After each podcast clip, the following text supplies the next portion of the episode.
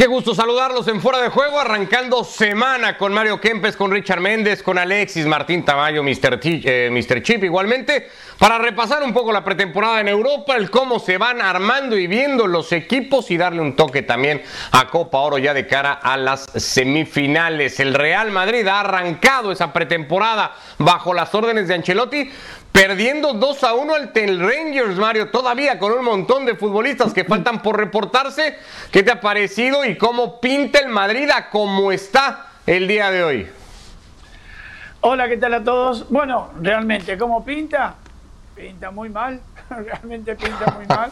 Pero bueno, esto recién es el comienzo, eh, recién se están aflojando, hay muchos todavía que están de vacaciones. Hay que esperar, hay que esperar a que todos vuelvan, pero claro, estos que están ahora en pretemporada tienen que aprovechar estos pocos o muchos minutos que le dé el técnico para, bueno, para ir sembrando la semillita. ¿Quién te dice que el día de mañana pues no estén como titulares? La realidad es que se terminó viendo a Rangers mejor en el partido, sobre todo con más piernas, con más eh, físico en, en, esta arranque de puesta a, punto para un Madrid, eh, Richard, que podría estar a días, a horas tal vez, y según los últimos reportes, de confirmar la salida de Barán, todavía una baja más que sufriría el plantel de Ancelotti, que en cuanto a altas, pues no parece todavía pintar para mucho, ¿no?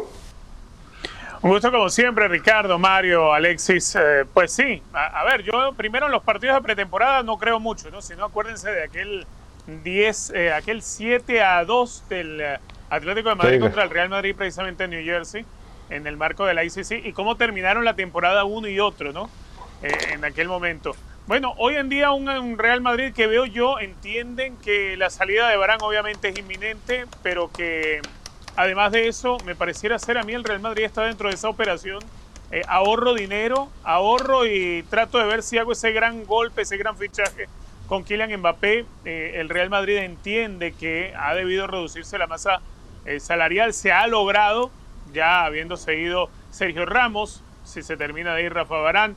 Real Madrid no va a hacer mayores adiciones, salvo que pueda caer lo de Kylian Mbappé. Es lo único que podría estar esperando el Real Madrid para poder hacer eh, y para hacer un fichaje de esa magnitud que puede estar costando alrededor de los 190 millones de euros, además del salario de 20 millones que se esperaría, estaría cobrando en bruto Kylian Mbappé en caso de llegar al Real Madrid, pues obviamente hay que reducir esa masa salarial y creo que hoy Real Madrid pues puede mm, decir que tiene algún dinerito para ir a intentar a por el francés. Eh, centrándonos en, este primer partido, Alexis, del que es difícil, insisto, eh, sacar conclusiones, mucho joven, algunas caras un poco más rodadas o conocidas, la de Isco a ratos, Odriozola, vimos un poquito de Marcelo, eh, ah, falta mucho por reportar al equipo, pero la realidad es que la sensación es que el Rangers, pues le pegó, salvo el golazo de Rodrigo, le pegó un paseo al equipo Ancelotti en su primera presentación. ¿Qué tal, Ricardo? Richard, ¿qué tal? Marito, todo, buenas noches a todos. La verdad es que estos partidos no valen para nada. O sea, hay, un partido que es así, es la verdad. Es, un partido en el que hoy un equipo que está muy motivado, que es el Rangers, que se va a enfrentar al Real Madrid por primera vez en mucho tiempo y probablemente por primera vez eh, eh, en los próximos 10 años no se vuelvan a ver las caras porque, el, porque el, bueno, a lo mejor coinciden en, la Copa Europa, pero es, es complicado, ¿no? Entonces, pues hay un equipo que está muy motivado y hay otro equipo que está empezando ahora a andar, ¿no? Como es el Madrid. Yo no le daría absolutamente ninguna importancia, pero igual pierda 2-1 que gane 0-4. O sea, es que eh, dan exactamente igual. El Madrid, además, ni siquiera sabemos cómo va, cómo va a empezar la temporada. O sea, no esta no es la plantilla definitiva del, Real Madrid. Lo de Barán sí es, sí es ya un hecho que se va, que se va a ir. Eh, además, van a dejar 50 millones de euros, que por un jugador que terminaba contrato me parece un. Eh, me parece un arreglo fantástico que ha conseguido el Real Madrid, que bueno, eh, ha cambiado por completo su, su defensa. Eh, bueno, Marcelo sigue ahí, eh, este pues, no sé cuánto tiempo va, va a estar, pero, Increíble. los, centrales, los, ha cambiado por completo. ha vendido a uno de 36 años y a otro muy joven. y bueno, pues ahora el Madrid va a tener que tirar de Militao, va a tener que tirar de, de Nacho y por supuesto de, de David Alaba, ¿no? que es el, de momento el fichaje estrella del equipo esta esta temporada, pero vamos, que no, de verdad, he visto he visto al Madrid, lo comentaba antes Richard, perder 7, no sé, ya no sé si fueron 7-2 o 7-3 contra el Atlético de contra Atlético de Madrid. Recuerdo una temporada en la que perdió 8-0 o 9-0 contra el Bayern de Múnich. Eh, recuerdo otra temporada en la que ganó 1-5 en San Siro al Milan eh, en el, trofeo Berlusconi y luego perdió los dos primeros partidos de liga. En fin, que, que no, yo no le daría mayor importancia a esto. Eh, ¿Ves al Madrid todavía o a la directiva del Madrid metiéndole mucha mano al equipo más allá de lo de Barán, tanto para sacar jugadores como para traerlos a Alexis o, no va a mover mucho más las cosas? No, yo creo que está todo está todo eh, está todo el mundo expectante por ver qué va a pasar con, Mbappé. Eh, yo creo que ese es el, único fichaje que, que, el Madrid va a intentar acometer. Eh, porque más allá de porque más allá de Mbappé, que si no viniera este año, pues parece que vendría el año que viene porque ya acaba contrato y llegaría y llegaría libre, pero una cosa es que llegue libre y otra es que no haya que pagar el sueldo. Mbappé hay que pagarle, con lo cual el dinero de Mbappé hay que tenerlo ahí.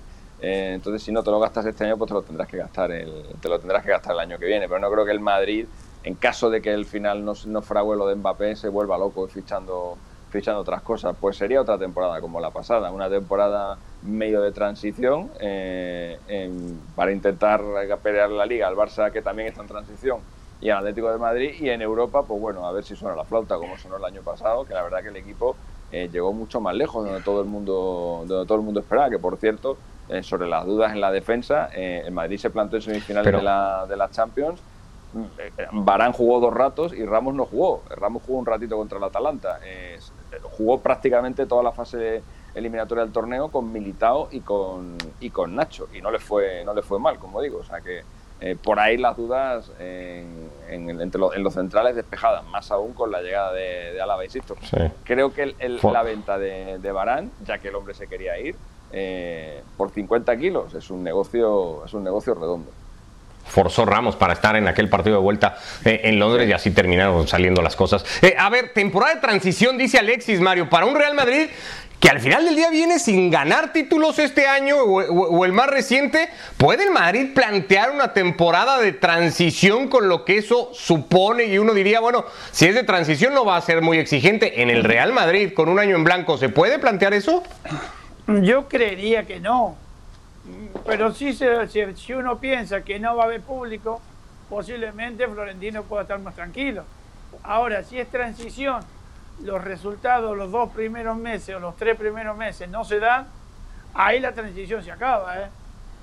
Carleto ya no, no, va a estar en el banco, va a haber corte de cabeza, el presidente es el único que va a quedar.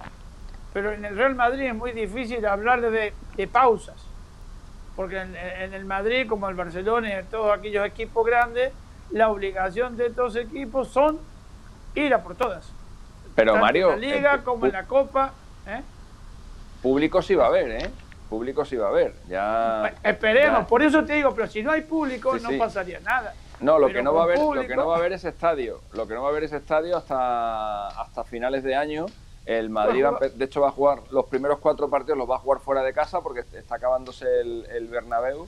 Pero cuando el Madrid vuelva al Bernabéu, que será por octubre, noviembre, eh, ahí ya sí va a haber va a haber público y ya ya no va a poder ya no va a ser lo de la temporada pasada que, igual perdías eh, tres eh. partidos seguidos en casa y no pasaba nada y no pasaba nada no ahí, ahí va a estar el problema de Carleto si Carleto en ese tiempo desde que empieza la liga o bueno la pretemporada eh, encuentra un equipo competitivo, a lo mejor cuando el Bernabéu reciba gente, pues ya estará un poco más tranquilo. De lo contrario, va a estar en peligro de quedarse sin equipo.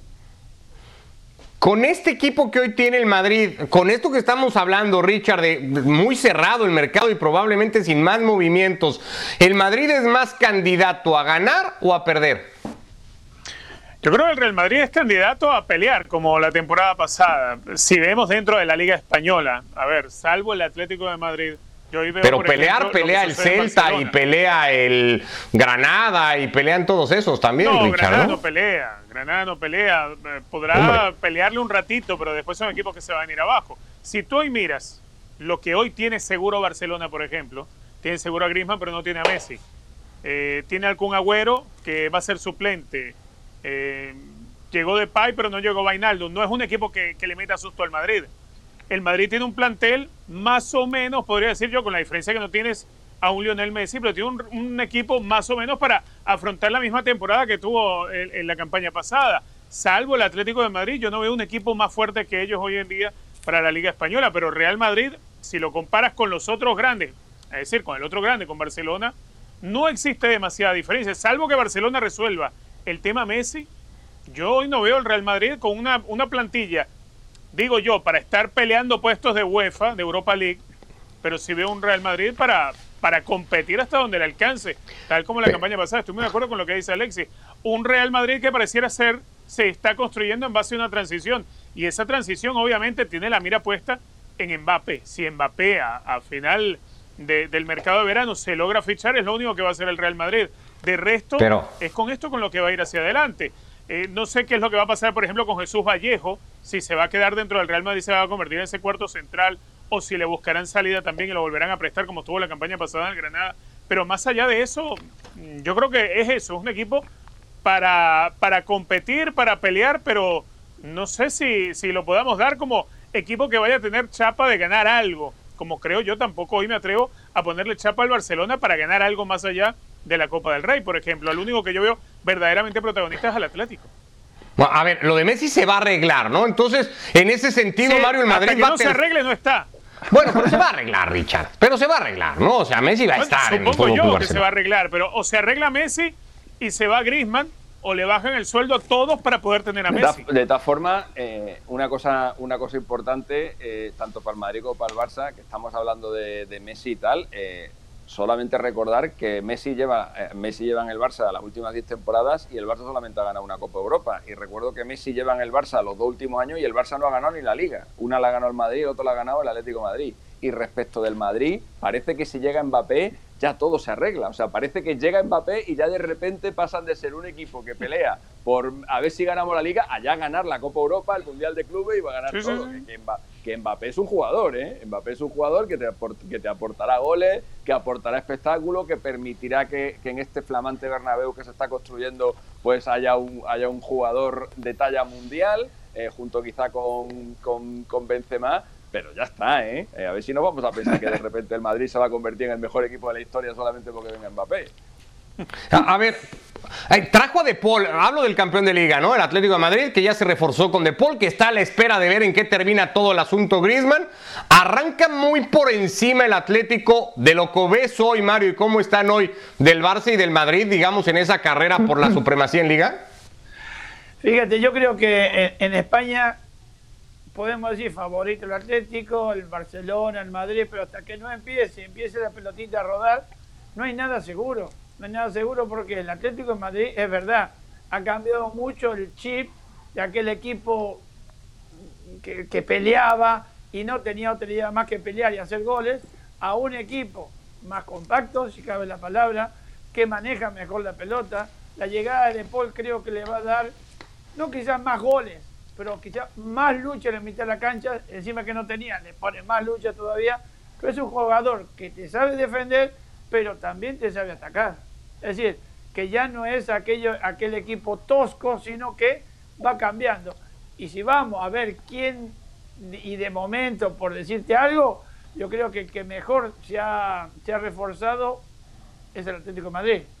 Pero no podemos decir que el Barcelona y el Real Madrid no vayan a ser protagonistas. Vamos a ver qué tanto compiten y cómo se terminan armando. En la liga, ¿eh? Después ya veremos. Sí, sí, cuando, cuando lo sacamos a Europa, el asunto ahí sí, ¿no, Alexis? Se ve, se ve más complicadito y no sé si, si incluiría el propio Atlético ahí. O sea, hoy los equipos españoles, como están hoy para competir en Europa, de entrada pinta. Siempre es duro, pero es más duro ahora, ¿no? Sí, Sí, sí, sí. Yo creo que yo creo que en principio el Madrid, el Barça y el Atlético de Madrid, los tres por igual parten en un escalón inferior eh, al, de otros equipos que tenemos, tenemos en mente, ¿no? Como puede ser el City, el Bayern Múnich, eh, el, Liverpool, eh, el, PSG, están, están claramente un escalón por debajo. El Chelsea.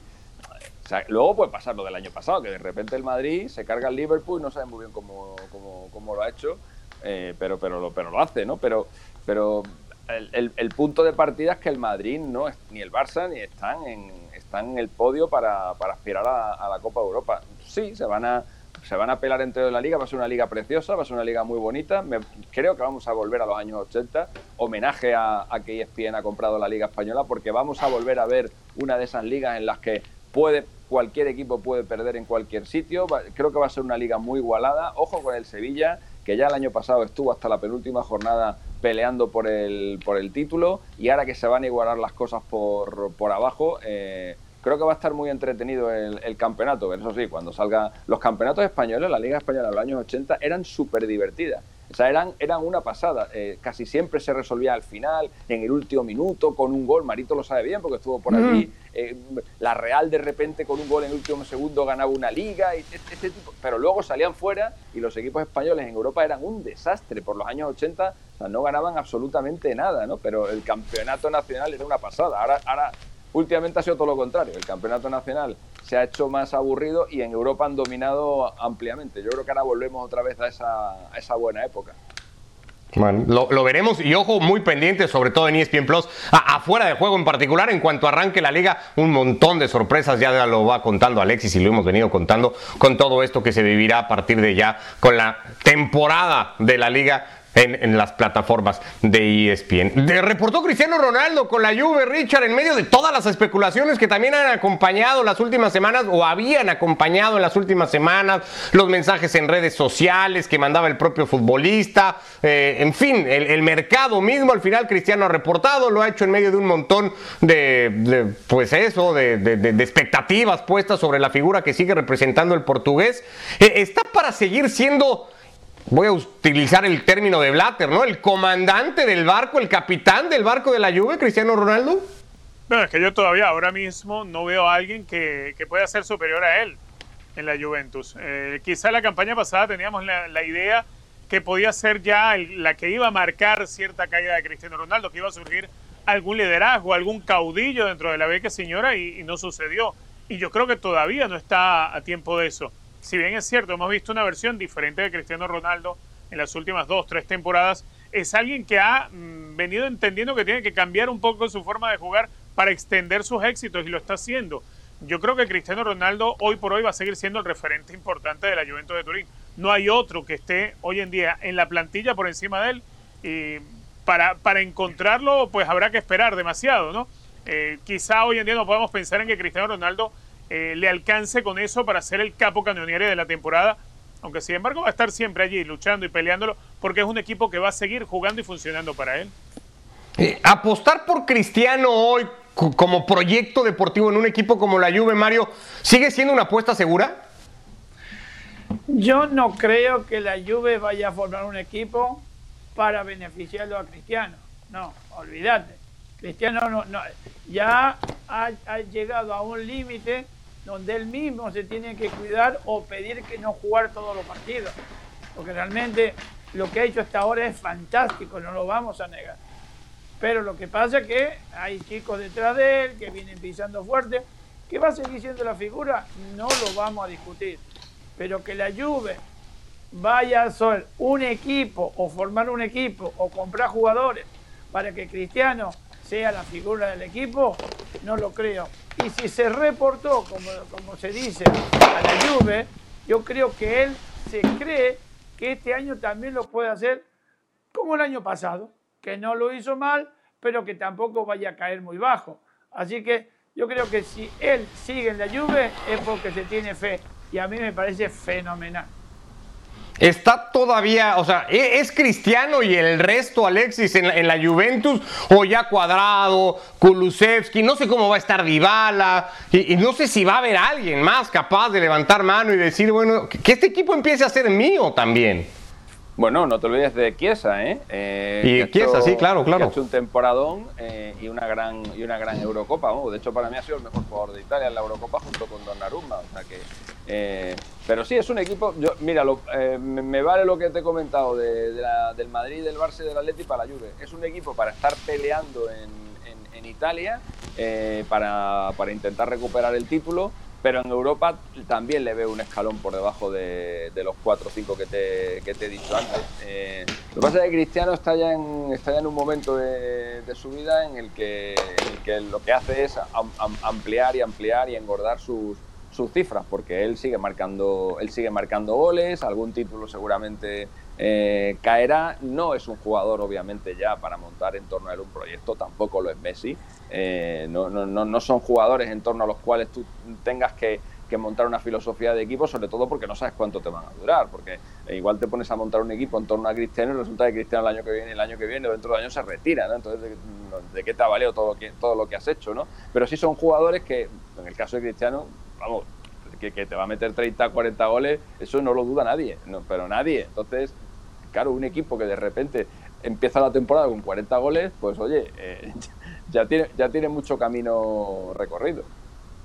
Es distinta la exigencia. Estamos muy pendientes del asunto Messi con el Barça, eh, Richard, y ahora estamos ya confirmando lo de Cristiano, ¿no? Reportado hoy eh, al campamento de la Juve. Es distinta la exigencia para un futbolista que no es poca cosa, porque al final esto se gana con goles, que, lo que garantiza es esto, los goles que habla Alexis, los 30 o 40 que pueda marcar Cristiano, con lo que se le va a pedir a Messi, que es no solo marcar, sino conducir al Barcelona hacia el camino que espera ir el, el Barça.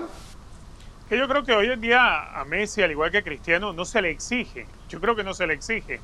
Eh, una figura como Messi hoy en día, ya tú ves incluso como lo utilizaba Lionel Scaloni durante la pasada edición de la Copa América, alguien que estaba un poco más afuera, que, que la urgencia de él no era tomar la pelota y tratar de mover cuatro o cinco rivales y tratar de meterla. No, las asignaciones eran diferentes. Igual creo yo que va a ser en este Barcelona. Yo creo que, que mal se estaría enfocando si se le estuviera dando esa responsabilidad que ya de por sí Messi te la asume y te la cumple. Yo creo que, sería un gravísimo error, igual en el caso de Cristiano Ronaldo.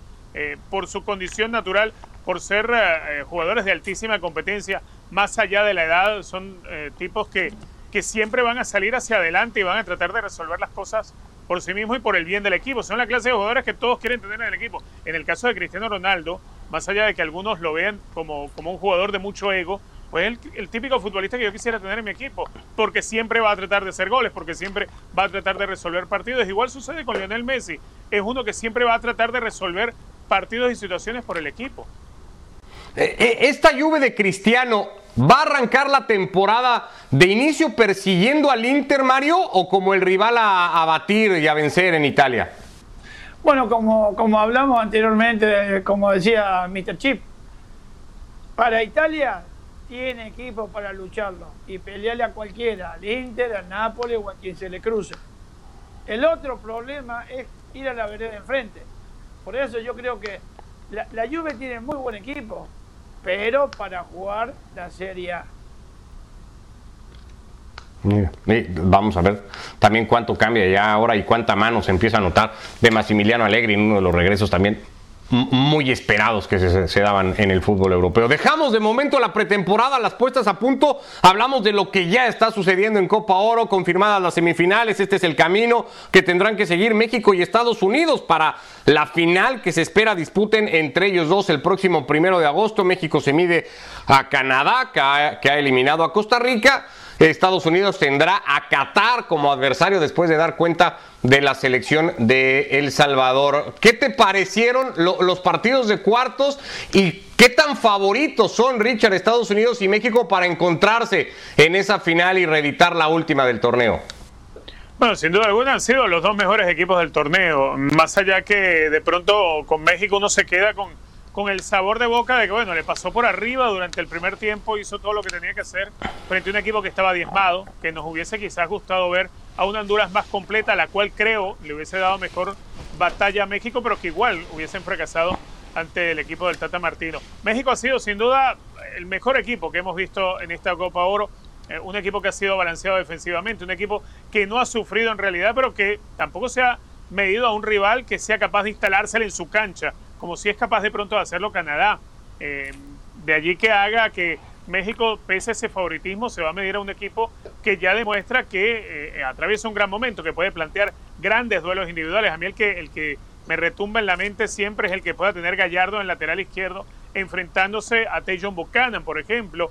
Eh, la capacidad con mucha llegada hacia el área desde la recuperación que tiene Marc Anthony Key. Es decir, el momento que vive Canadá ante una selección de México que sí, ha estado en un altísimo nivel, pero es también por el nivel de los rivales que le ha tocado y las condiciones que le ha tocado, como le tocó Honduras. Y en el lado de Estados Unidos es una situación, eh, podríamos decir, hasta similar, ¿no? Estados Unidos que atiende la cita con una selección B barra C, diría yo, como, como mm, tengo insistiendo desde que empezó el torneo, porque no es el primer equipo de Estados Unidos.